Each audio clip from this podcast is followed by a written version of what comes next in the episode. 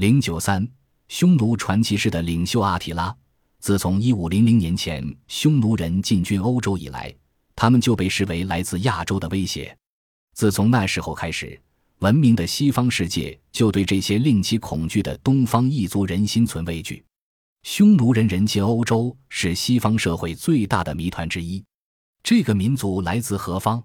出于何种原因踏上西去的路途，并越过数千公里进入不熟知的地方？他们胜利的背后隐藏着什么样的秘密？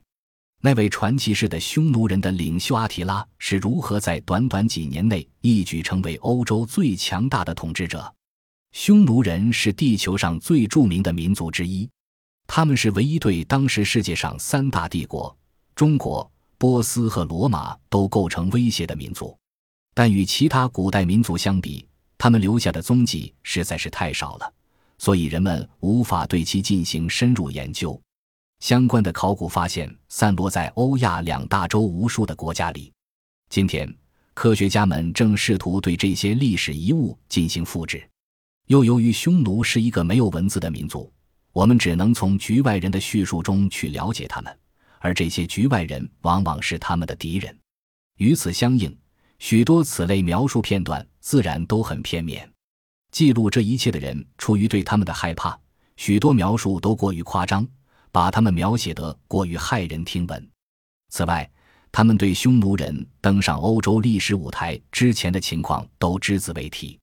现代历史学家们在万不得已的情况下，只能参照其他游牧民族的情况，比如居住在今天俄罗斯南部的斯堪特人，来理解匈奴人。历史之父希罗多德曾对这些斯堪特人做过详尽的描述。罗马人对于这些被他们视为居无定所、没有文化、没有习俗的匈奴人毫无兴趣，但在匈奴人衰亡一五零零年后，我们发现。人们对他们的印象有很大的误区，急需修正。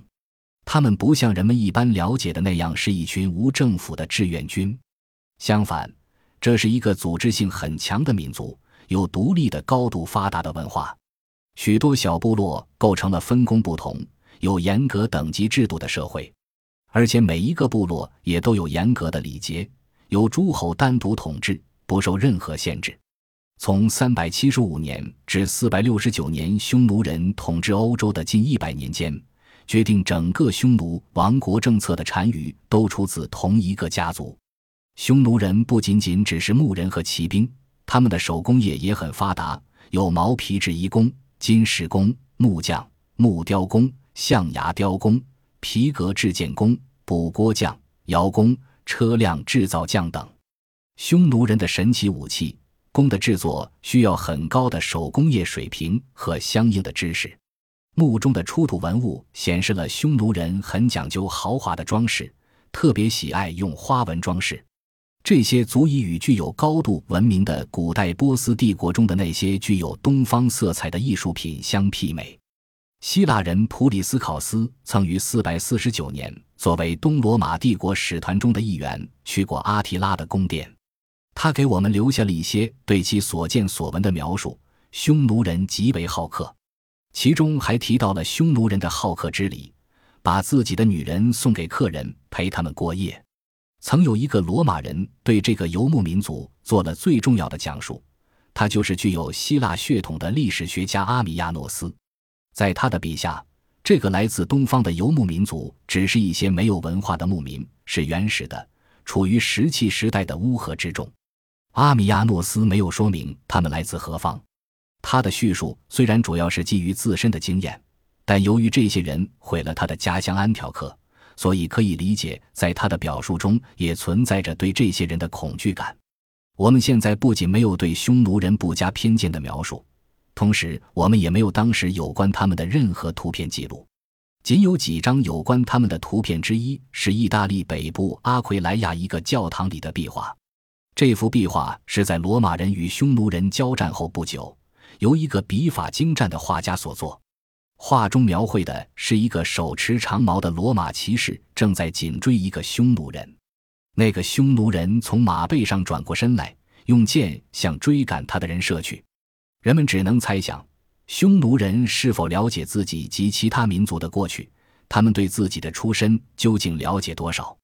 我们也不知道这个没有文字的民族是否以口述的方式将他们的历史代代相传。因为歌手在筵席上讲述神话和传说是很普遍的事，直至今天，这个事实上与土耳其人而不是与蒙古人血缘更近的民族究竟使用的是什么语言，这对科学家们来说还是一个谜。人们熟悉的许多名字通常是出现在罗马、哥特和希腊的传说中，因此。